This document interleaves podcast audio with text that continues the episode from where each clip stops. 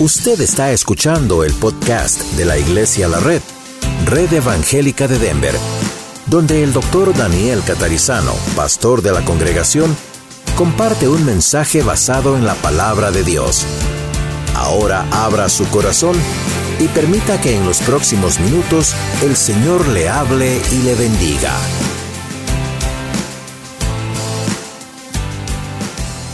Ahora, vamos a abrir nuestras Biblias en la carta de Filipenses. Y hoy vamos a mirar versículos 12, dice al 18. Y la razón por la cual vamos a cortar en el 18 no es otra que el tiempo. ¿Okay? Podríamos seguir, seguir, seguir, pero necesitamos ir hasta ahí por cuestión de tiempo. Saben que sus hijos, los que tienen aquí sus hijos, hijas, jóvenes, etcétera, los que están aquí hoy, eh, están estudiando lo mismo cada domingo, ¿ok? Nada más adaptado a su edad.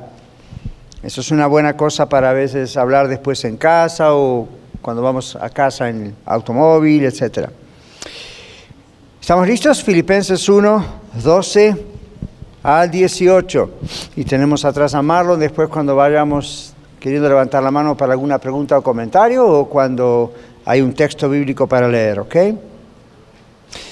Quiero pues, o quiero que sepáis, hermanos, que las cosas que me han sucedido han redundado más bien para el progreso del Evangelio, de tal manera que mis prisiones se han hecho patentes en Cristo en todo el pretorio y a todos los demás, todos los demás. Verso 14. Y la mayoría de los hermanos, cobrando ánimo en el Señor con mis prisiones, se atreven mucho más a hablar la palabra sin temor. Algunos a la verdad predican a Cristo por envidia y contienda, pero otros de buena voluntad. Los unos anuncian a Cristo por contención, no sinceramente, pensando añadir aflicción a mis prisiones, pero los otros por amor, sabiendo que estoy puesto para la defensa del Evangelio. ¿Qué pues? Que no obstante de todas maneras o por pretexto o por verdad, Cristo es anunciado y en esto me gozo y me gozaré aún. Una de las claves para comprender la Biblia es leer un texto muchas veces. No lo podemos hacer en los servicios cuando yo les digo vamos a predicar sobre tal texto porque hay que prestar atención. Aquí en el asunto de la clase lo podemos hacer. ¿Ok? Así que vamos a leerlo otra vez despacio. ¿Qué les parece? Ok. Quiero que sepáis, hermanos, que las cosas que me han sucedido, este es Pablo hablando, han redundado más bien para el progreso del Evangelio, de tal manera que mis prisiones se han hecho patentes en Cristo en todo el pretorio, ahora vamos a explicar qué era eso, y a todos los demás. Y la mayoría de los hermanos, cobrando ánimo en el Señor con mis prisiones, se atreven mucho más a hablar la palabra sin temor. Algunos, a la verdad, hablan la palabra o predican a Cristo por envidia y contienda, pero otros de buena voluntad. Los unos anuncian a Cristo por contención, no sinceramente, pensando añadir aflicción a mis prisiones. Pero los otros hablan o predican por amor, sabiendo que estoy puesto para la defensa del Evangelio. ¿Qué pues? Que no obstante de todas maneras, o por pretexto o por verdad, Cristo es anunciado. Y en esto me gozo y me gozaré aún. Y si lo seguimos leyendo, de pronto su mente se, sigue abriendo. Empiezan a descubrir, ajá, ¿verdad? Entonces siempre les recomiendo eso. Aún en casa, en su lectura personal o devocional, como le quieren llamar con Dios, no lean tan corrido. A veces es preferible leer pocos versículos varias veces que tratar de leer dos capítulos, un capítulo de golpe. ¿Ok? De pronto usted está orando, Señor, háblame, a ver qué dice esto. Y el otro día con los varones el viernes decíamos el ejemplo de la vaca, ¿verdad? Rumiando, masticando varias veces. Y esa es la idea. ¿Ok? Ahora, la introducción. Dice, la lección de hoy se basa en el capítulo 1, versos 12 al 18 del libro de Filipenses. Epafrodito le había dicho a Pablo que la iglesia en Filipos temía que su encarcelamiento terminaría con su trabajo misionero. Ese era el temor de la iglesia en Filipos. Pablo está en la cárcel, se acabó, no va a poder abrir más iglesias.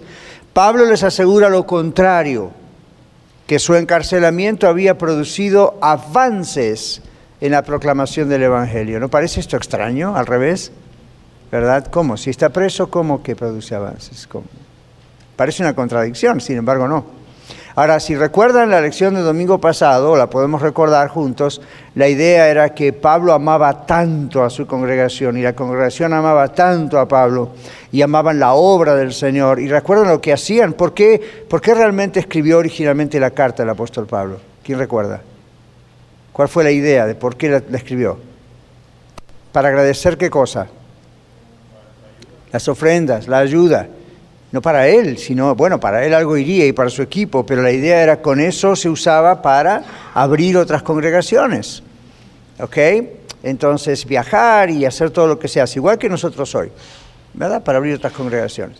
Entonces, en ese mismo espíritu que ellos tenían, había una preocupación no era solamente Pablo está preso, no va a poder abrir iglesias. Nosotros mismos como iglesia estamos frenados ahora porque Pablo está abierto y no vamos a poder a través de él abrir iglesias en otros lugares. ¿Ven la idea detrás? ¿Sí o no? Díganme, ¿sí o no? All. En los sermones no les digo que me hablen, pero aquí sí, ¿ok? Acá pueden hablar, es una clase. Entonces, esa es la idea. Ven, hay una preocupación santa, si se quiere, de parte de la iglesia en Filipos, diciendo no solamente el problema es que el apóstol Pablo está preso y él no va a poder seguir abriendo iglesias o extendiendo el Evangelio. Al estar preso, él, repito, la iglesia sentía que como iglesia también estaban un poco trabadas. Entonces, esa era la preocupación y Epafrodito le dice eso en otra carta a Pablo. Entonces Pablo escribe, agrega en esta carta no solamente la gratitud por esas ofrendas para poder seguir adelante el reino de Dios, la extensión de las iglesias, pero también aprovecha para decirles, no se hagan problema, al contrario, el estar en prisión está haciendo avanzar avanzar la causa de Cristo, el Evangelio. ¿ok? Entonces vamos a ver con el versículo 12, mire lo que dice, las cosas que me han sucedido una cosa que yo puse ahí en el bosquejo o en el desarrollo de la hoja, nada sucede por casualidad en la vida de un creyente. ¿Se acuerdan que el otro día dijimos no creemos en la suerte? No es casualidad. Las cosas que ocurren no son casualidad. Aquí dice, las cosas que nos suceden vienen de dos fuentes. O vienen directamente de Dios o vienen de lo que Dios permite. ¿Se acuerda usted de algún caso en la Biblia donde Dios permitió algo? Hermano Juan. Job, yo estaba pensando en él también. Job, ¿ok? En el capítulo 1 y 2 vemos que Dios le da permiso a Satanás. ¡Wow! Nosotros diríamos, please, no, Dios, ¿por qué? Pero ahí estamos viendo el dominio de Dios sobre la situación. Y estamos viendo que ya Job atravesó cosas muy feas, pero Dios estaba en control, inclusive vemos el control de Dios sobre Satanás diciéndole, no te permito tocar su vida. ¿Ven? Entonces el diablo no podía hacer eso. Ahora, no vamos a hablar de Job y del problema del mal y todo ese asunto, pero la idea ahí en el primer capítulo es Dios está en control de todo. Y Dios en ocasiones permite cosas. En el caso de Job fue una prueba terrible. Nosotros todos decimos, no Señor, no queremos que pase lo de Job. Y rara vez ocurre exactamente algo así, pero hay casos donde ocurren. Hay, familias donde ocurren, ¿verdad? Entonces, nada sucede por casualidad en la vida de un cristiano de verdad, de un creyente en Cristo. Las cosas que nos suceden vienen directamente de Dios o vienen de lo que Él permite. La misma cosa podríamos poner del otro lado, un poquito más alegre. Las bendiciones, los triunfos, que a veces nos adjudicamos a nosotros mismos y como que nos damos la gloria. Good job. Yeah, good job, pero recuerde que eso también viene de Dios o lo permite Dios. ¿Cómo sabemos que eso viene de Dios? Si usted le echó tanta gana, tanto trabajo, tanto estudio. Claro, sin Él no podemos. ¿Quién le dio a usted y a mi vida para hacer eso? Inteligencia, sabiduría, habilidades, capacidades, quien abrió o cerró una puerta, siempre es Dios. ¿Okay? Y entonces tenemos que tener eso siempre en la cabeza. Así que Pablo básicamente les está diciendo eso. Amada iglesia filipenses, no se desesperen, porque aún el yo estar en la prisión, Dios lo está usando para su gloria. Al contrario, el reino está avanzando. Bueno, veamos cómo. En el caso de Pablo, las cosas que le sucedieron, como él dice, estaban conectadas con la circunstancia de su encarcelamiento. Sabemos por qué estaba preso, ¿verdad? Por predicar el Evangelio. Pero tenía un propósito esa prisión. La expresión ha redundado para significa han dado como resultado. Mi prisión ha dado como resultado un avance pionero del Evangelio, donde Pablo estaba. ¿Qué significa esa palabra pionero? Primero y cuando hablamos de un pionero, de una pionera, ¿qué estamos pensando? En alguien que abre caminos donde no había. ¿Okay? Nos guste o no nos guste, Cristóbal Colón fue un pionero. A él se le ocurrió ir a descubrir otras tierras. ¿Ven? Eh, y así hay pioneros en todos nuestros países, hay pioneros aquí, hay pioneros en la, en la astronomía, ¿okay? you know, nadie cuando Neil Armstrong y Colin Aldrin fueron a la Luna, no se pararon un día y dijeron, qué linda la Luna, nos gustaría ir ahí. Además de todo eso, que habrá sido quizá un sueño personal, Estados Unidos en ese caso fue un pionero, dice, en el espacio, Rusia también. De tantos países que hay en el mundo, Rusia y Estados Unidos se dice fueron pioneros. ¿Por qué? Son los primeros que hacen algo diferente. Pablo fue un pionero en este aspecto y fue un pionero ahí en Roma y en todas esas circunstancias estando en la cárcel, que él podría haberse amargado la vida y dicho, Señor, yo te estoy sirviendo, ¿por qué me dejas acá en la cárcel? No perdió el tiempo. Si él, él habrá pensado esto, si Dios permite que me agarren y me pongan en la cárcel, en vez de pensar como los filipenses pensaban, aquí se frenó el Evangelio, Pablo habrá pensado, esto sirve para algo, Dios tiene un plan, aquí hay algo, y yo voy a hacer mi parte, y avanzó el Evangelio. ¿Ven? Entonces siempre que nos ocurre, nos ocurren cosas que parece que es un retroceso para nosotros, siempre tenemos que detenernos y orar y pensar, Señor, ¿qué está pasando aquí? Puede ser un retroceso porque soy desobediente, puede ser un retroceso por mi pecado o puede ser un retroceso aparente cuando en realidad me estás por lanzar a algo diferente o más grande. ¿Cuántos de ustedes conocen las bandas elásticas? ¿Así le llamamos? ¿Hay otros nombres? Ligas. Ok, si usted quiere que una liga vaya lejos, ¿qué hace? ¿La estira para adelante o para atrás? No la estire para adelante porque se va a disfigurar la cara. La estira para atrás, ¿verdad? Y cuanto más la estira, casi que se está por quebrar, romper, ¿qué pasa cuando la suelta? ¿Se da cuenta? Entonces es como los cubanos. Los cubanos dicen, tienen un refrán cuando yo fui a Cuba. Y yo decía, no retrocedan. Y me dice, pastor, para atrás ni para coger impulso. Ok. Entonces la idea es, yo sé, son cubanos, otro idioma, usted no lo entiende, pero esa es la idea, ¿ok? La idea es lo más atrás posible, que a veces parece que es un retroceso, como Pablo, está en una prisión, ¿cómo? ¿Qué pasó? Y resulta que mm, Dios está estirando para atrás y uno dice, Señor, y Pablo decía, no, no, no, aquí algo hay. Y de pronto, ¿qué pasó? ¡Pum! Soltó la liga y fíjense lo que pasa más adelante aún en la casa del mismo mero mero se convirtió gente. Entonces eso puede pasar en nuestras vidas en muchas otras cosas. El contexto directo aquí tiene que ver con el reino de Dios. Por ejemplo, yo a veces he pensado, y no es profético ni nada, no creo, pero a veces he pensado, ¿y qué tal si un día Mississippi Avenue Baptist Church nos dice, gracias por rentar este lugar, pero tenemos otros planes y, ¿saben qué? No, no tenemos más lugar para ustedes, búsquense otro lugar. Hay dos maneras de, tomar eso.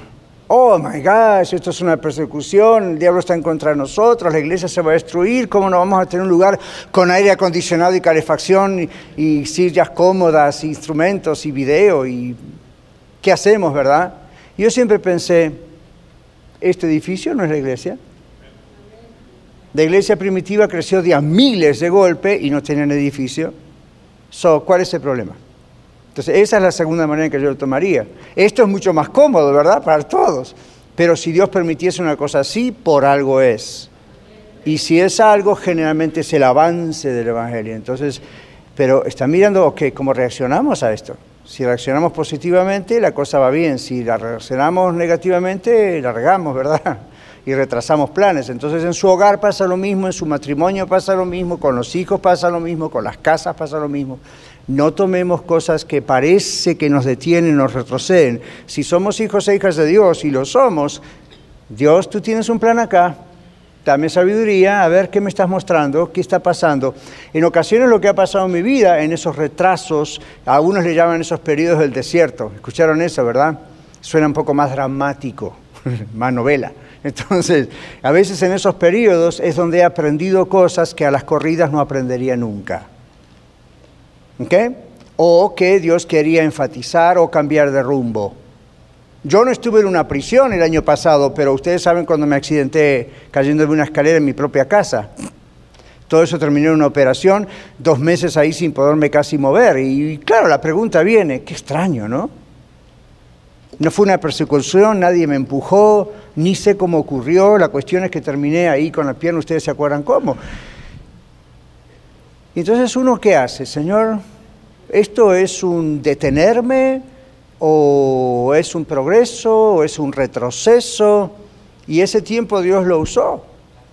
Lo usó, no es que antes no me estaba hablando a mi vida, pero Dios lo usó. Fue como una especie de prisión porque no podía ir a la radio, no podía, se acuerdan, una semana no pude venir acá y estaba medio drogado con tantas cosas de dolor que no podía ni orar ni pensar. Me ponía a leer la Biblia y me quedaba dormido, y era la medicina, ¿verdad? y me ponía a orar y de repente no sabía si estaba hablando conmigo o con él o que estaba completamente ido, como que, como que experimenté un poquito en 1% lo que significa drogarse. Me digo, ah, esto es lo que sienten los drogadictos, pero mucho más, ¿no? Están en la la en otra cosa. Al punto que cuando pasó el tiempo y el médico me dijo, siga tomando esto, le dije al médico, no, I'm sorry, I'm going to stop. ¿Por qué? Porque no, si sigo así me voy a ser adicto con esto. Entonces dejé. Ok, aguantes el dolor, se macho. ¿Verdad? ok, fine. Pero, pero ven la idea, la idea es, hay momentos que a uno le pueden parecer una prisión, o a una iglesia le pueden parecer un retroceso, y a veces son. Pero ven, en este caso no. Pablo dice, ustedes filipenses creen que esto es un freno. No, al contrario, déjenme decirles que esto es un progreso. ¿Okay? Entonces, ¿aprendemos un cambio de actitud en esto o no? Ya, yo no sé qué pueda estar pasando en su vida hoy, pero analice, ¿estoy así porque estoy pecando y tengo que arrepentirme? ¿O esto está todo bastante bien, pero esto es algo que Dios está haciendo? ¿Ok? Porque viene otra cosa allí y me está preparando. Entonces, nada sucede por casualidad. Y Pablo dice, esto dio como resultado un avance pionero del Evangelio donde yo estoy. Versículo 13. Había surgido la pregunta, ¿verdad? Como les digo, de por qué ah, estaba Pablo en la prisión. A mí todo el mundo sabía por qué estaba, porque en esa época era prohibido predicar el Evangelio. ¿Se acuerdan de los apóstoles como Pedro, Juan, que también los apresaron por predicar el Evangelio? ¿Y se acuerdan cuando les dijeron, les prohibimos predicar en el nombre de ese Cristo? ¿Y qué dijeron ellos? Nosotros no podemos dejar de decir lo que hemos visto y oído. Juzguen, juzguen ustedes si es menester o si es prioridad obedecer a los hombres antes que a Dios. Claro, entonces vamos a seguir. Y se acuerdan en Hechos, la palabra de Dios dice que mientras estaban ellos en prisión, la iglesia estaba orando.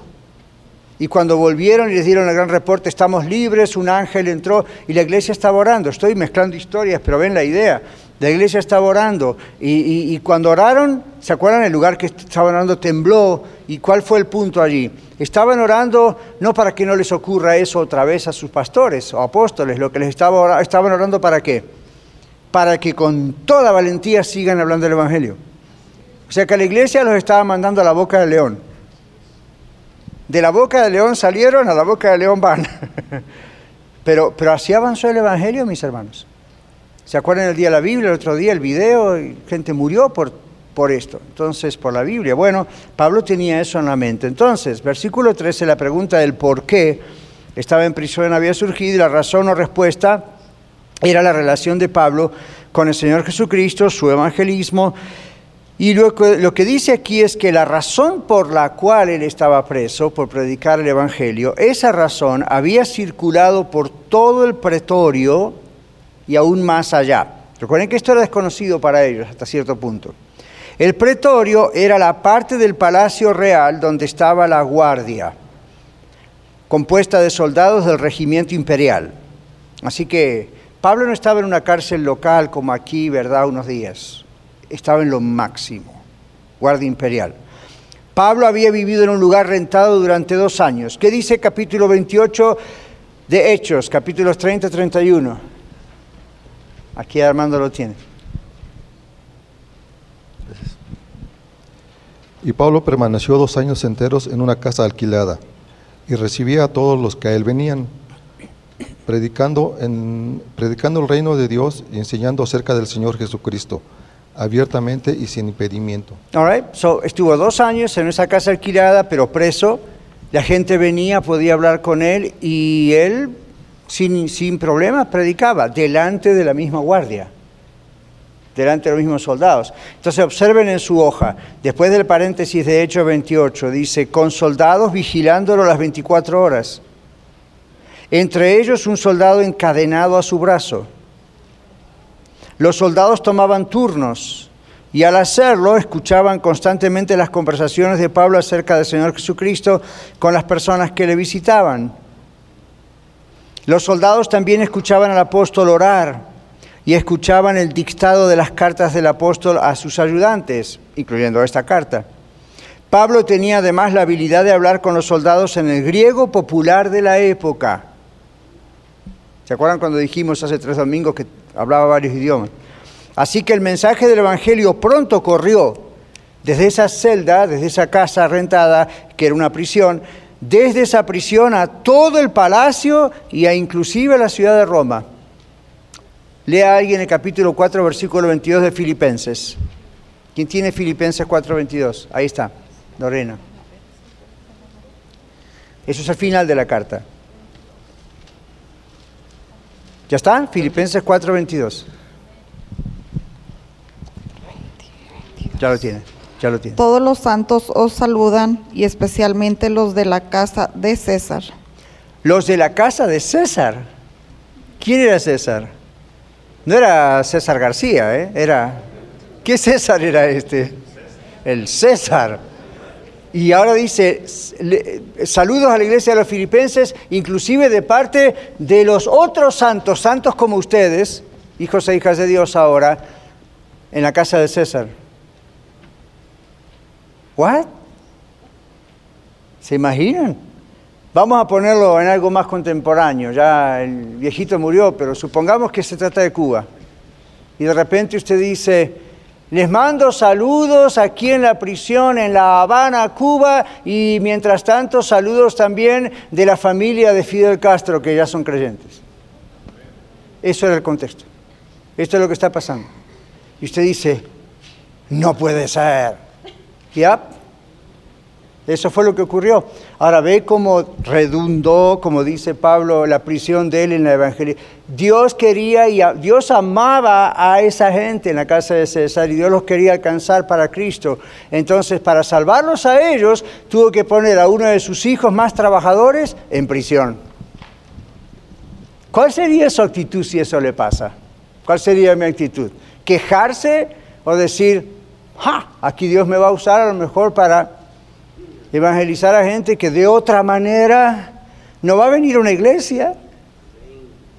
¿Ok? Mucho menos en esa época. Miguel, ahí viene el micrófono. Sí, pastor, esto me está acordando de, de una situación que Ah, yo tengo contacto con unos hermanos que están ah, en prisión, sí, por parte de la hermana María Luisa, que ella es la que va, ellos están en contacto conmigo. Y el otro día uno de ellos me estaba diciendo que ellos están ahí, pero ellos lo que ya han aprendido en estos poco tiempo lo están pasando más adelante con los mismos reos ahí mismo. Y, de ser dos o tres, ahora ya son diez o quince los que se están congregando ahí. Y me, está, me estoy acordando por eso que estamos hablando. Nosotros nos escribimos con uno o dos de ellos, Ever, uno de ellos que nos escribimos ya por hace como dos años, y él nos cuenta y le hemos mandado Biblias y les hemos mandado cosas, pero eh, eso eh, está corriendo allí. Inclusive a veces hemos recibido alguno que otro que puede llamar por teléfono y nos han dicho en el programa Viva Mejor, somos 10 o 15 escuchando el programa. En la prisión, pero ven, ellos se los dicen a otros y, y no hay de sorprenderse que hasta los guardas de la prisión de pronto también reciben a Cristo. Entonces uno dice, bueno, fue un caso diferente, Miguel, porque esos presos están ahí no porque predicaron el Evangelio. Están cumpliendo sus crímenes o sus, condenas. Pero al entregarse a Cristo su vida cambia y de pronto empiezan a testificar y otros que están allí, hmm, ven, empiezan a escuchar. ¿Alguien había levantado la mano? Sí. Algo similar a lo que contó de la, de la hermana que en Texas la, también predicó el Evangelio y ahí se convirtieron lo que usted comentó, un, testimonio que comentó. También igual me imagino, no era cristiana, pero ahí se hizo al Evangelio. Y hoy en día ocurre lo mismo en los países donde usted puede o yo ir a la cárcel si predicamos el Evangelio. Saben que hay varios países así, ¿verdad? Entonces, este, en la tierra. Y, la gente está ahí en prisión y no deja de predicar el Evangelio. Y yo diría, mejor me callo la boca porque por eso estoy acá. Me van a sacar más rápido si no digo nada de Cristo. Pero si usted realmente conoce a Cristo, usted no puede callarse. ¿Se da cuenta? Entonces, e, e, eso no es porque ellos tienen un pastor o una religión o una iglesia constantemente diciéndoles, presos, no se callen. Es el Espíritu Santo adentro. Entonces, en la situación nuestra no es así por ahora, no sé qué pasará, pero en nuestras familias de pronto tenemos personas que nos critican, ¿verdad? No nos van a poner en prisión, pero quizá alguno de ustedes, me imagino, tenga esa situación donde dice, no vengas más a mi casa. O si vienes a mi casa no me traigas a tu Cristo o a tu Biblia, no me hables de esto, no me hables de lo otro. Eso es una forma muy mínima comparado de Pablo, pero es una forma, ¿verdad?, donde nos han compartamentalizado, nos han puesto en un compartment, en una, cárcel emocional, familiar, donde no quiero que me hable, no quiero que me hable. Usted es, un, usted es un extraño, uno de estos aleluyas. Y, bueno, esto es muy mínimo, pero Pablo entendió que si Dios le permitía sufrir por él, lo cual es un honor, él mismo lo dice, es algo que él iba a aprovechar. ¿ok? Es algo donde él iba a predicar. Seguimos. Versículo 14. Recuerden que vamos versículo por versículo. Versículo 14 dice aquí, y la mayoría de los hermanos cobrando ánimo en el Señor con mis prisiones. Eso es extraño, ¿verdad? Hacia la vista humana. Cobrando ánimo con mis prisiones se atreven mucho más a hablar la palabra sin temor. ¿Qué pasaría si a mí me ponen aquí en la cárcel por predicar a Cristo? ¿Usted se animaría a predicar aún más a Cristo o diría, no, ya fue el pastor, we are next? Mejor no digamos nada, mire lo que le pasó al pastor. Yo no quiero estar en la cárcel. Mejor calladito. La gente actúa al revés. ¿Ve lo que pasa cuando uno tiene fuego por el Señor? No es un religioso fanático, porque un fanático no hace eso. Los fanáticos también tienden a escaparse de situaciones, ¿ok? mueren por causas incorrectas. Aquí la cuestión es que esta gente, dice Pablo, los que yo tengo a mi alrededor, no está hablando de los filipenses en este caso, sino los que yo tengo a mi alrededor, se atreven a hablar aún más la palabra. Van conociendo a Cristo se atreven aún más, aun cuando ven que yo estoy en prisión por causa de predicar la palabra. Entonces aquí él dice, Pablo, vea su hoja, verso 14, Pablo comenta que el Evangelio crecía aún en la ciudad. La mayoría, ven que él dice la mayoría en el verso 14 en Reina Valera, la mayoría significa que debido a lo que estaba sucediendo con el Evangelio, otra traducción de la mayoría en griego es casi todos. Casi todos los cristianos ahora estaban compartiendo las buenas nuevas, o el Evangelio, Cristo, con otras personas. La expresión se atreven mucho más, como dice el verso 14 de Filipenses 1, se atreven mucho más, viene de una palabra que significa persuadir. ¿Qué es persuadir? Como convencer con argumentos lógicos. Estos cristianos habían sido persuadidos a compartir el Evangelio mucho más gracias al ejemplo de valentía de Pablo en la prisión. Y llegaron a un estado de completa confianza y valor en el Señor Jesucristo. En otras palabras, como dice otro texto, estimaban más, estimaban por nada su propia vida y todo la vida del Señor. ¿Ves? Si usted nomás es un religioso que viene a la iglesia, entonces, esto no trabaja para usted. Llega un momento de extrema burla, persecución o golpes o cosas y usted renuncia. ¿Sabe que a veces Dios permite persecuciones por eso también? ¿Sabían eso? De pronto Dios puede permitir, aunque sea un tiempo de persecución, para ver quién es quién. No es que Él no sabe, pero nosotros de pronto usted y yo nos damos cuenta, wow. Y esto puede pasar de maneras no muy dramáticas. De pronto usted pudiera ocurrir que va a aplicar a un empleo y se enteran que usted es cristiano, cristiana y le dicen, sorry, no. ¿Sabía que, usted, ¿Sabía que esto ya está ocurriendo a nivel político? ¿Cuántos siguen las noticias? No las noticias de Telemundo y Univisión todo el tiempo, las noticias. Sí, no es una, no es una agencia de noticias, pero, you know, la, la, idea es esa. Una razón por la cual yo uso a veces los lunes para hacer eso en la radio es por eso. Pues la gente la están bombardeando con noticias seleccionadas y creadas, en algunos casos, y no con realmente algunas noticias. Pero, pero aquí está el punto. Aquí está el punto también, ¿verdad? Uno sigue las noticias y uno dice, hoy en día cualquiera de ustedes y yo, si somos de tendencia conservadora políticamente, no dije republicano, independiente o demócrata, porque hay conservadores casi en todos los espectros. Estoy diciendo, si usted dice, porque yo amo al Señor y porque yo y no amo a Dios de todo corazón, tengo a Cristo en mi corazón, tengo valores morales, éticos y económicos que pues no son necesariamente liberales. Entonces de pronto le dicen no lo podemos contratar. En un país tan libre como Estados Unidos, que es el más libre de la tierra, ya está empezando a ocurrir. Donde directamente le hacen la pregunta, ¿usted cree en el aborto, lo rechaza o no? Y si usted dice, no, yo bíblicamente no puedo creer en la cuestión del aborto, ok, no, usted no tiene este trabajo. ¿Usted sabe la compañía Google tiene el dato de todos nosotros? Ahora, no estoy acá siendo un profeta apocalíptico, vine a veces, el Google es el 666, no, yo no me meto en ese tipo de líos. Pero les digo esto, ellos saben, saben qué está usted buscando en Bing, en Google, en Facebook, en Twitter, en YouTube, en Instagram, saben. Entonces, ¿por qué lo saben? Es una, una cuestión de mercadotecnia.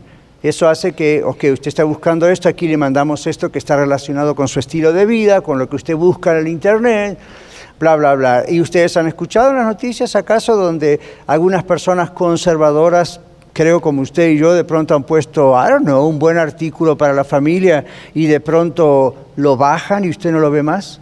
¿Lo sacan del, de Twitter? Y usted dice, ¿por qué lo sacan? Da.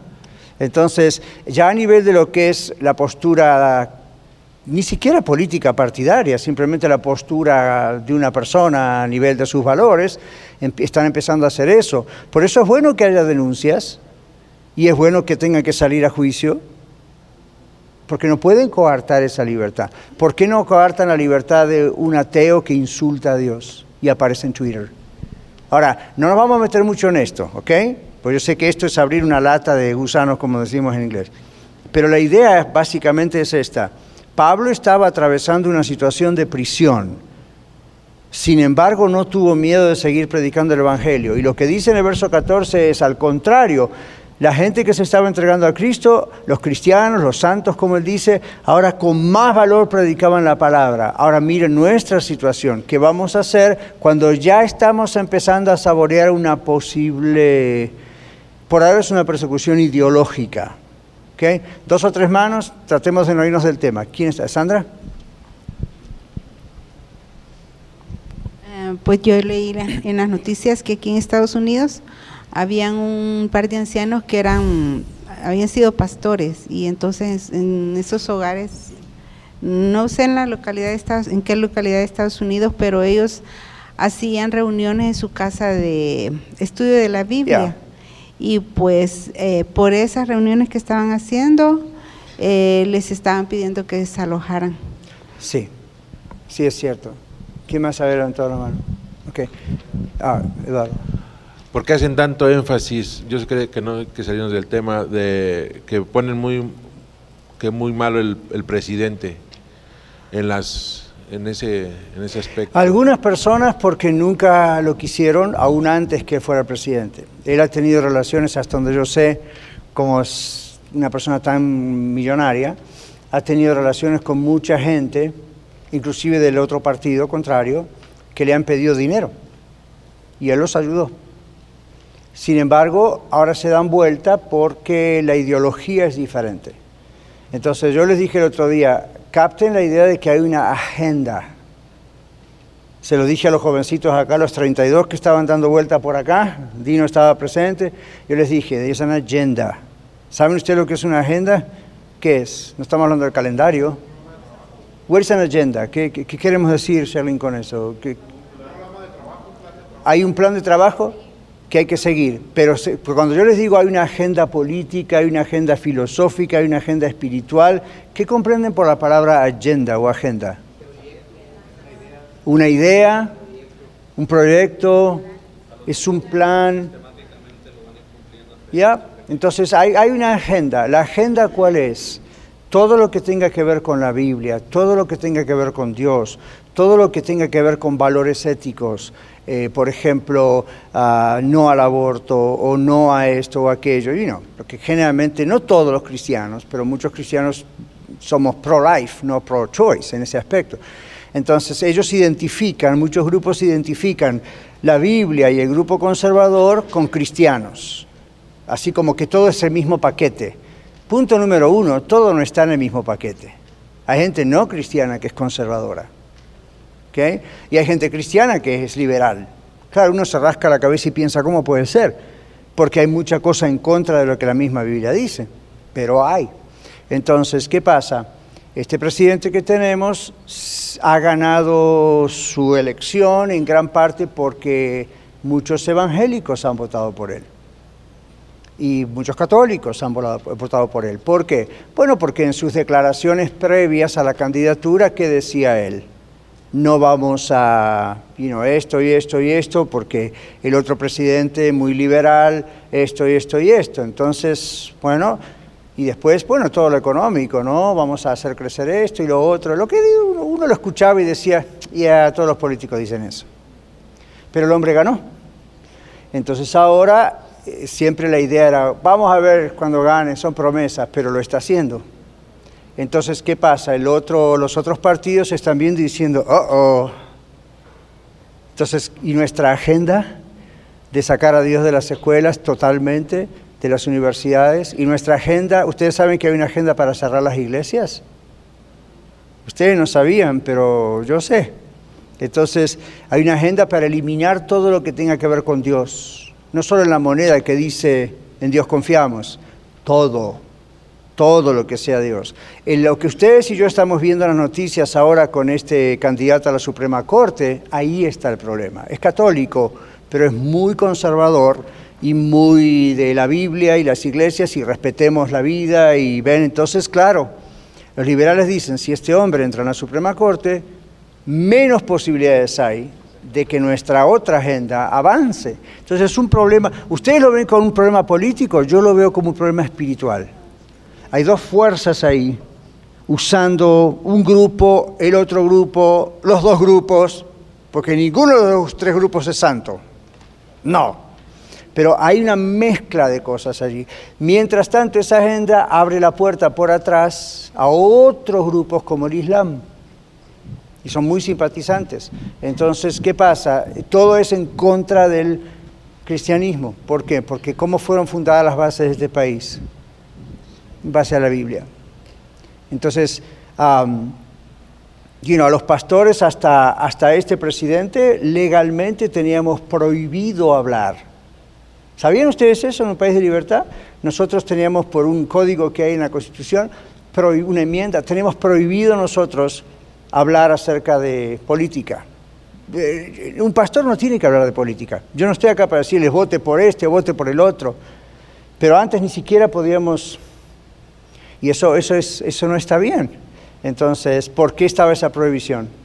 Porque dada esa prohibición y you tapándole la boca a uno que es un líder, pues por atrás Va esto, va lo otro. Ven los niños, los adolescentes. Oren mucho por nuestros adolescentes y jóvenes. Oren mucho por ustedes como papás, mamás, abuelos, abuelas, porque wow, las cosas que están consumiendo sus hijos y nuestros nietos en el futuro en las escuelas y en las universidades es totalmente en contra de Dios, totalmente en contra de la Biblia.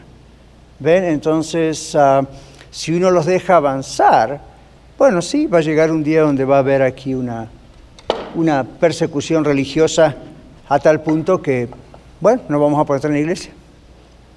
¿Okay? Dios está en control de Dios. Nosotros tenemos que ser fieles a Él. Pero volviendo a dos mil años atrás con Pablo, como ven, el problema no es nuevo. Se dan cuenta, el problema no es nuevo. Entonces aquí, oh, y aprovecho, ahora me vino a la mente algo rápido. Eh, la última vez o la segunda vez que tuvimos la noche para padres, un viernes, que lo tenemos cada tanto tiempo, una de las tarjetas, ¿se acuerdan que hicieron preguntas? Mucha gente hizo preguntas anónimas y una pregunta, por supuesto es anónima, no sabemos de quién fue. Una pregunta me dice, pastor, si somos cristianos tenemos que ser republicanos. Y yo me la quedé a reír. Digo, ¿what? No, no, eso no tiene nada que ver. Que, muchos evangélicos y muchos católicos conservadores son republicanos no, quiere decir que usted y yo tenemos que ser republicanos. ¿Ok?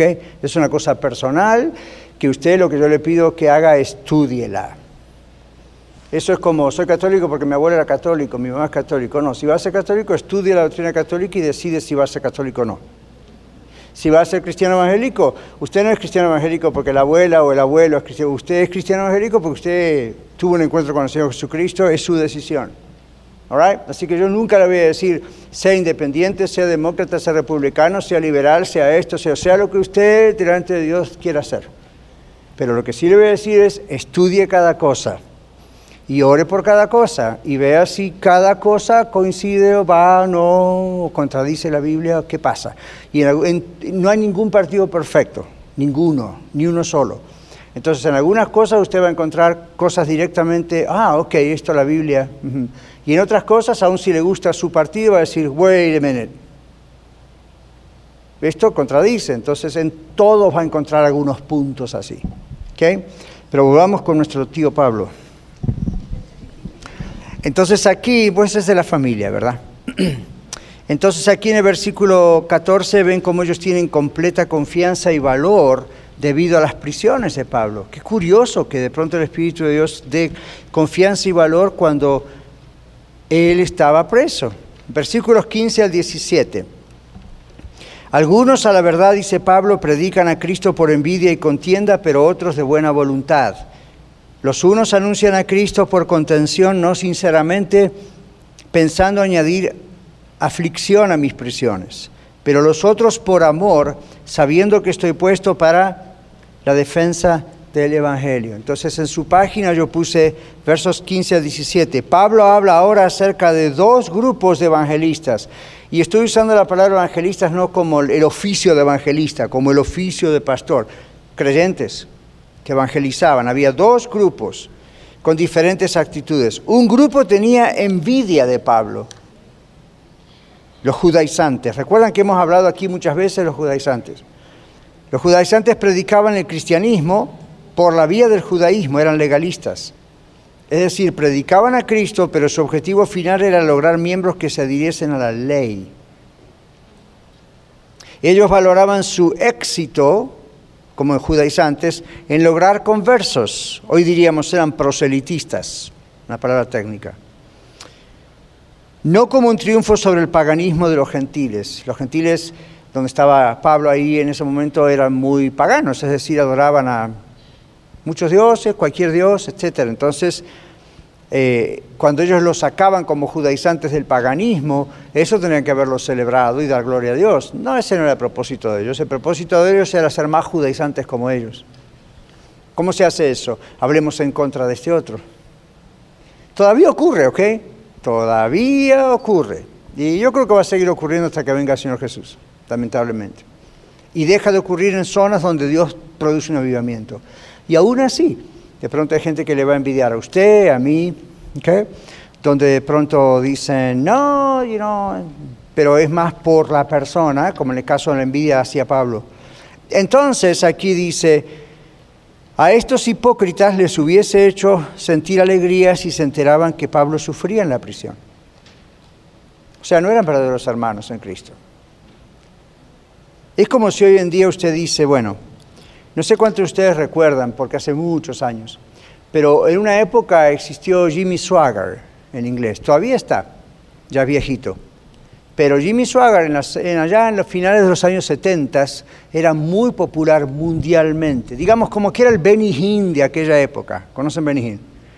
De pronto Jimmy Swagger cayó en inmoralidad, dos veces, en adulterio. ¿Se imaginan el escándalo a nivel mundial?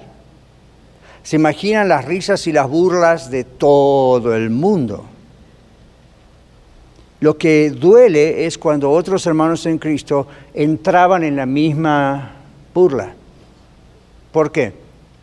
Porque uno dice, eso no significa que el hombre no era salvo, no significa que el hombre era una cosa terrible de la tierra. Él confesó, pidió perdón, estuvo mal, no se puede justificar su pecado, si fuese yo, no hubiese seguido el ministerio, pero esa fue mi decisión, sería mi decisión personal. Él decidió seguir, súper criticado. Su ministerio por un tiempo se vino muy abajo, etc. Lo que más dolía era escuchar a otros cristianos divertirse criticándolo. Ese no es el Espíritu de Cristo. Lo que un cristiano hace cuando ve cosas así es llorar por eso. ¿Se acuerdan del doctor Billy Graham? El doctor Billy Graham está en un libro documentado por su hija y su esposa, que ya murió también, está con el Señor. El doctor Billy Graham, cuando ocurrió eso, Billy Graham era aún más famoso que Jimmy Swaggart. Y no estaban de acuerdo teológicamente. Jimmy Swaggart era muy de la prosperidad, muy de, you know, el gran show, y Billy Graham más conservador. Sin embargo, cuentan en un libro, una biografía de Billy Graham, que cuando cayó Jimmy Swagger, Billy Graham pasó tres días encerrado en su cuarto ayunando y orando y llorando. Hasta el punto que su esposa o su hermana fueron y llamaron y lo escuchaban llorar y clamar, Señor, por favor, Dios mío, que jamás me ocurra a mí, que nunca te falle, y, y guarda a este hombre. Ese es el Espíritu de Cristo. Ese es el Espíritu de Cristo. Años después cayó otro gran evangelista de PTL, también de la prosperidad casi siempre, no siempre caen ellos, pero otra vez cayó ese otro. ¿Qué hizo Ese otro le dieron 40 años de cárcel. Salió a los cuatro años por varias razones, pero le dieron 40 años de cárcel. A quien no saben quién fue a visitarlo a la cárcel, Billy Graham. ¿Y cuál fue la sorpresa de este? Pensando, yo soy completamente diferente en la teología, ¿verdad? Yo soy de la prosperidad, yo soy de la hipersanidad, yo soy de esto, esto, esto. Billy Graham es un evangelista bíblico muy conservador. O sea, ellos conocen las diferencias entre ellos, como yo y otros. Billy Graham humildemente fue y lo visitó en la cárcel para ayudarlo, para orar por él, para restaurarlo. Ese es el Espíritu de Cristo, mis hermanos no el espíritu de, ¡ja! Se lo merecía. Yo sabía, era la prosperidad, ¡uh! Seguro iba a caer. esto es un castigo de Dios. Ahí tenga cuidado con su corazón, porque la Biblia dice que no podemos juzgar a nadie. Ahora, ustedes me escuchan a mí hablar como su pastor muy fuerte y fiero con relación al problema de la prosperidad y este tipo de personas. Eso no quiere decir que si el día de mañana caen o están en la cárcel, nosotros vamos a divertir. ¿Se los dije, hermanos? ¿Vieron, hermanos? Ellos, no, no, no. Ahí vamos a llorar y, Señor, que no nos vaya a ocurrir una cosa así a nosotros, porque la Biblia dice, que piensa estar firme, mire que no caiga. Y ahí es donde vamos a rogar y suplicar que esa persona, hombre o mujer, sean restaurados, que si no conocían al Señor y estaban haciendo un negocio del Evangelio, conozcan a Cristo. Ese es el espíritu del Evangelio. Entonces, Pablo tenía esa situación. Había gente llamada los judaizantes que si, podían escuchar que Pablo estaba sufriendo en la cárcel, lo celebraban. Entonces Pablo dice, algunos predican a Cristo por contienda, tratando de traer más aflicción a mis prisiones. ¿Ven? Ya les doy el lugar para hablar, pero miren, para concluir acá. El otro grupo de evangelistas, dice acá, otro grupo de cristianos, eran los gentiles convertidos, amigos de Pablo, que se animaron a predicar aun si lo tuviesen que hacer por el hecho de producirle alegría al apóstol, cuya libertad estaba restringida por la prisión.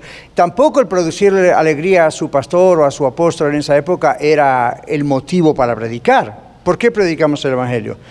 Para que la gente no se pierda, más tenga vida eterna, igual que nosotros. Pero esto es una comparación que es como, es como decir, aun si lo hicieran nada más para que el apóstol Pablo se sintiera feliz, Pablo dice, unos lo hacen por conveniencia, otros lo hacen por envidia de mí, otros lo hacen por este motivo.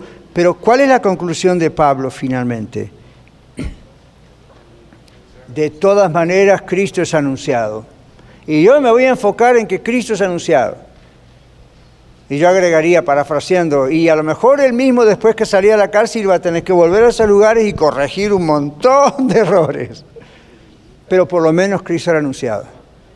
Esa es la idea. Cristo es anunciado y en eso me gozo y en eso me voy a seguir gozando.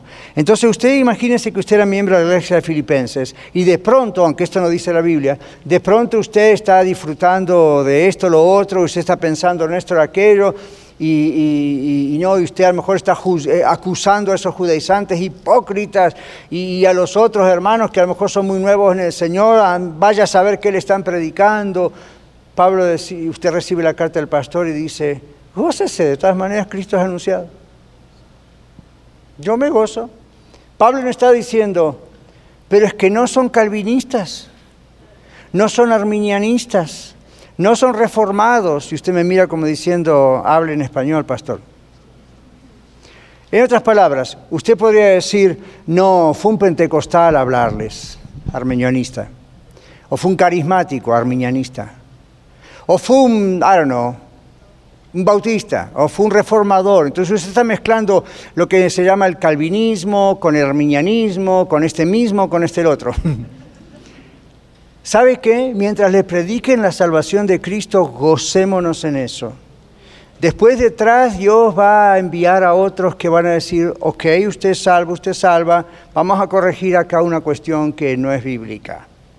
O vamos a corregir esto, mire, Dios no le promete que le va a dar el Lexus y el Mercedes-Benz y la mejor mansión, ¿ok? Pero así me dijo la persona con quien yo me entregué a Cristo. Bueno, fine, pero observe, la Biblia, lo principal es que el Evangelio se predicó. Amén.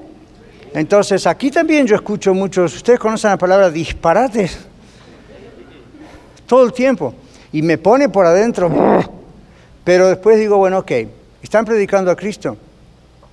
Y aquí en la red hemos recibido personas que comenzaron en un disparate, pero fueron salvos y luego siguieron buscando y hay algunas buenas opciones, como digo en, el programa todos los días, algunos vinieron a parar, gracias a Dios, aquí a la red, ¿verdad? Pero, pero esa es la idea, gocémonos con que el Evangelio tengamos la libertad de que Cristo siga siendo anunciado. Para concluir, versículo 18. El versículo 18 dice, ¿qué pues? Que no obstante, de todas maneras, o por pretexto o por verdad, Cristo es anunciado y en esto me gozo, me gozaré aún. Así que el efecto que tuvo todo esto en Pablo, todo lo que él escuchaba, que le venían a decir de afuera, pasa esto, pasa lo otro, bueno, Pablo reconocía que alguno era para causarle a él problemas, otros por envidia o por celos, pero él se, regocijaba. Y usted dice, ¿por qué por celos? ¿Por qué será alguien que está en la cárcel? Porque era famoso el hombre y porque Dios lo seguía usando aún encerrado en una cárcel. Entonces, para algunos eso era una amenaza a su propio ministerio. En aquel tiempo no existía eso, pero digamos los judaizantes tenían su propia idea, ¿verdad? Entonces Pablo dice, ok, whatever, no importa. ¿Ok? Ustedes no saben que Pablo habla inglés. no, no, no, no, no, es una broma. Entonces, aquí el asunto es, uh, él se gozaba en que la gente tuviese por lo menos algún conocimiento de Jesucristo en una tierra, en un, en un lugar donde nadie había escuchado esto. La persecución siempre ha sido una manera de llevar el mensaje de salvación a la gente. Así que prepárense, acá tenemos varios textos de la Biblia para concluir. Hechos capítulo 8, versículo 1. Otra persona, Hechos capítulo 8, versículo 5. Otra persona, Hechos capítulo 8, versículo 6. Usted dice, pastor, son tres versículos vecinos, ¿por qué no los puedo leer todos? Para dar lugar a más personas. ¿Ok? Así que Hechos 8.1. Okay. Y Saulo consentía en su muerte. En aquel día hubo una gran persecución contra la iglesia que estaba en Jerusalén y todos fueron esparcidos por las tierras de Judea y de Samaria. 8.1, solamente el versículo 1.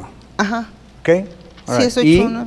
¿Y, ¿Y cómo termina? Y de Samaria salvó los apóstoles. Muy bien. ¿Quién era Saulo? ¿Y quién era este que estaban matando? Lo dijimos el domingo pasado. Ahí lo dijeron. Esteban, el primer mártir cristiano. Entonces, ¿qué dice ahí? ¿Y la persecución? ¿Cómo leyó la hermana ahí de la persecución? Hubo una gran persecución a causa de Esteban. ¿Y qué pasaba con el Evangelio? En vez de frenarlo, explotaba el Evangelio. ¿Verdad que sí? Entonces, ¿qué, hoy en día ocurre lo mismo. Hay una tremenda persecución en Medio Oriente. El Evangelio está surgiendo más que nunca antes en la historia. ¿Qué dice el otro versículo? 8, ¿qué dijimos? 5. 8.5. Sí. Entonces Felipe, descendiendo a la ciudad de Samaria, les predicaba a Cristo. All right. Ahora, ustedes, ustedes recuerdan, vamos a hacer un pequeño paréntesis. Felipe, dice ahí, ¿verdad? Estaba viviendo un gran avivamiento en su ciudad. Y de pronto el Señor lo saca de medio de eso. ¿Se acuerdan lo, lo que parece que uno retrocede? ¿Y dónde lo lleva? A Samaria. ¿Se acuerdan quiénes eran los samaritanos? ¿Se acuerdan la mujer samaritana y el pozo? ¿Se acuerdan lo que le dijo a la mujer samaritana a Jesús? Judíos y samaritanos. Y de pronto Dios envía a este hombre allí todavía no pasaba nada en Samaria. Y va y le predica, y va y entra.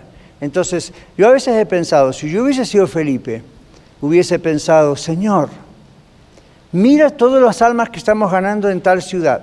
Mira cómo está creciendo la iglesia. Esto es un verdadero despertar espiritual. ¿Cómo me vas a sacar de aquí a llevarme al medio del camino a la nada? ¿Se dan cuenta? Ese es el razonamiento humano. Entonces, eso es en el ministerio de Felipe, aunque no se trataba de Felipe, pero el ministerio es como si Dios, si se lo de la liga, vamos para atrás. Pero de repente Dios hizo ¡pum! Y usted más adelante ve todo lo que pasa con eso. ¿Ok? Ok, siguiente texto. 8, 6. De Hechos. Dice, y la gente unánime escuchaba atentamente las cosas que decía Felipe, oyendo y viendo las señales que hacía. Ajá. Felipe. Hechos 11, 19 al 21. Está muy quieto Marlon, ahora lo estamos haciendo correr. Ahora bien, los que habían sido esparcidos a causa de la persecución que hubo con motivo de Esteban, pasaron hasta Fenicia, Chipre y, Antioquía, no hablando a nadie la palabra, sino solo a los judíos. Pero había entre ellos unos varones de Chipre y de Sirene, los cuales, cuando entraron en Antioquía, hablaron también a los griegos, anunciando el Evangelio del Señor Jesús y la mano del Señor estaba con ellos, y gran número creyó y se convirtió al Señor. All ¿qué pasó ahí entonces con la persecución? ¿Para qué sirvió? ¿Se convirtió más gente? ¿Cómo? ¿No es que esto frena? No, más gente. Ahora, en tiempos de persecución, ya sea de parte de un gobierno o de la familia o los amigos o la escuela, compañeros, la Biblia nos enseña que en esta carta que nuestra actitud ¿Cuál debe ser? Regocijarnos en que Cristo es anunciado. Cuando pasan cosas así con una iglesia, etcétera, no digo cosas malas, pero cuando de pronto ustedes dicen, bueno, eh, por ejemplo, en Holanda el año pasado, no, ¿cuándo fue? En Holanda, en Holanda ocurrió que un pastor lo pusieron preso porque predicó el libro, el libro Romanos en contra de la homosexualidad y en Holanda está prohibido, ¿sabían? Legalmente, predicar en contra de la homosexualidad. Y creo que esto fue hace como siete años, seis años, algo así, ya no me acuerdo. Y él fue a parar a la cárcel. La noticia salió en todo el mundo. ¿Qué creen que pasó con esa noticia? Después lo libraron, pero ¿qué, pasó? Había muchísima gente alrededor del mundo, quizás millones de personas viendo esa noticia, empezaron a hablar de dos cosas. ¿Por qué la Biblia habla en contra de la homosexualidad? Dos, ¿quién es Cristo? Porque este hombre es capaz de arriesgar su vida e ir a la cárcel antes de callarse. Entonces, ven, una persona en un país lejos de nosotros y sin embargo todo el mundo estaba hablando. ¿Qué pasa con la Navidad? Yo estoy seguro, prepárense. Ahora cuando pase lo de Halloween y todo, llegan las preguntas a vivo mejor. ¿Cuáles son las preguntas de la Navidad? ¿Usted aprueba el arbolito de Navidad o es idolatría? ¿Y qué me dice de Santa Claus? Porque están esos cristianos que adoran a Santa Claus. ¿Y qué me dice de las candelas? ¿Y qué me dice de esto? ¿Y qué me dice lo otro? Ahí aparecen los judaizantes. Legalistas, ¿verdad? Nosotros somos mejores que usted. Hablamos mal de todo el mundo, pero no tenemos el arbolito. Juzgamos a todo el mundo, porque todo el mundo son una bola de pecadores, no son cristianos. Pero no tenemos Santa Claus. ¿Ven qué ridículo? Pero viene, viene esa, tendencia. Pero, pero esta es la parte buena. Cuando eso ocurre, yo empiezo a hablarles de por qué nació Cristo. No se preocupen por eso, lo importante es que Cristo es anunciado. En medio de los paquetes de Santa Claus y del arbolito, olvídese. Y empieza con los textos del Antiguo Testamento. Pero el Antiguo Testamento dice que no cortarás en el hacha, con el hacha un árbol. Continúe leyendo, dice, y no te harás un ídolo de él para adorarlo. Hasta ahora yo nunca he visto a nadie agarrar un tronco, hacer una figura de Santa Claus y adorarlo. ¿Usted lo vio? Entonces, usted dice, ¿usted está a favor o en contra? I don't really care, no me importa. Yo quiero mirar a Cristo. Lo que está en los alrededores, usted puede decir eso es adoración. No sea materialista, no caiga en la trampa del materialismo. Pero, pero Cristo es anunciado. En la Navidad es cuando más en toda planeta Tierra se habla de Jesús que es la Navidad. Entonces hable de eso. Cuando alguien viene, otro cristiano y le dice, pero, pero mire, y el arbolito, y usted, y ustedes los cristianos, los arbolitos, usted dice, ¿usted sabe que hubo un árbol llamado el árbol de la cruz donde Jesucristo murió por usted y lo que se celebra hoy es que Él vino una vez al mundo para después hacer eso? Y pero el arbolito, ay, queme el arbolito si quiere, pero piensa en Cristo. Piensa en Cristo, porque esa es la trampa de Satanás empieza a usar todas esas peleas entre unos y otros, ¿verdad? Los testigos de Jehová dicen eso en contra de nosotros y, en contra, entre nosotros a veces. Olvídese. Uno no es más cristiano o menos cristiano porque tiene o no tiene un arbolito. Oh, come on, grow up. ¿Verdad? Yo quiero decir eso a veces en la radio, pero no puedo. Pero se lo digo acá entre nosotros en familia. Grow up. ¿Ok? All right. All right. All right. Es un alto honor ser contados como dignos de sufrir afrentas por inclusive en su casa, en su familia, con, su sus amigos. Mateo 5, 10 al 12, ¿qué dice? Aquí el hermano otra vez, que le corté antes, perdón, con el versículo. Adelante. Bienaventurados los que padecen persecución por causa de la justicia, porque de ellos es el reino de los cielos. Bienaventurados sois cuando por mi causa os vituperen y os persigan y digan toda clase de mal contra vosotros mintiendo. Gozaos y alegraos, porque vuestro galardón es grande en los cielos, porque así persiguieron a los profetas que fueron antes de vosotros. Gracias, hermana. Hechos 5, el último texto. Hechos 5, 40, 41 y vamos a break. Adelante. Y convinieron con él y llamando a los apóstoles, después de azotarlos, les intimaron que no hablasen en el nombre de Jesús y los pusieron en libertad y ellos salieron de la presencia del concilio gozosos de haber sido tenidos por dignos de padecer afrenta por causa del nombre. El nombre de Jesús, ¿verdad? ¿Se imaginan? Salimos de la corte o de la, o de la cárcel por haber sido alguien que hablaba de Cristo y, y llamamos a todos a casa y nos comemos unas fajitas y empezamos a celebrar, gloria a Dios, he sido digno de, delante de Dios de haber sufrido esta persecución. Esa es la actitud. ¿Ok? Así que bueno, esta es una lección dura, pero así pasa cuando vamos versículo por versículo de la Biblia. No podemos elegir cuáles son los textos que nos gustan. Estos son todos los textos. Muchas gracias por escuchar el mensaje de hoy. Si tiene alguna pregunta en cuanto a su relación personal con el Señor Jesucristo o está buscando unirse a la familia de la Iglesia La Red, por favor no duden en contactarse con nosotros.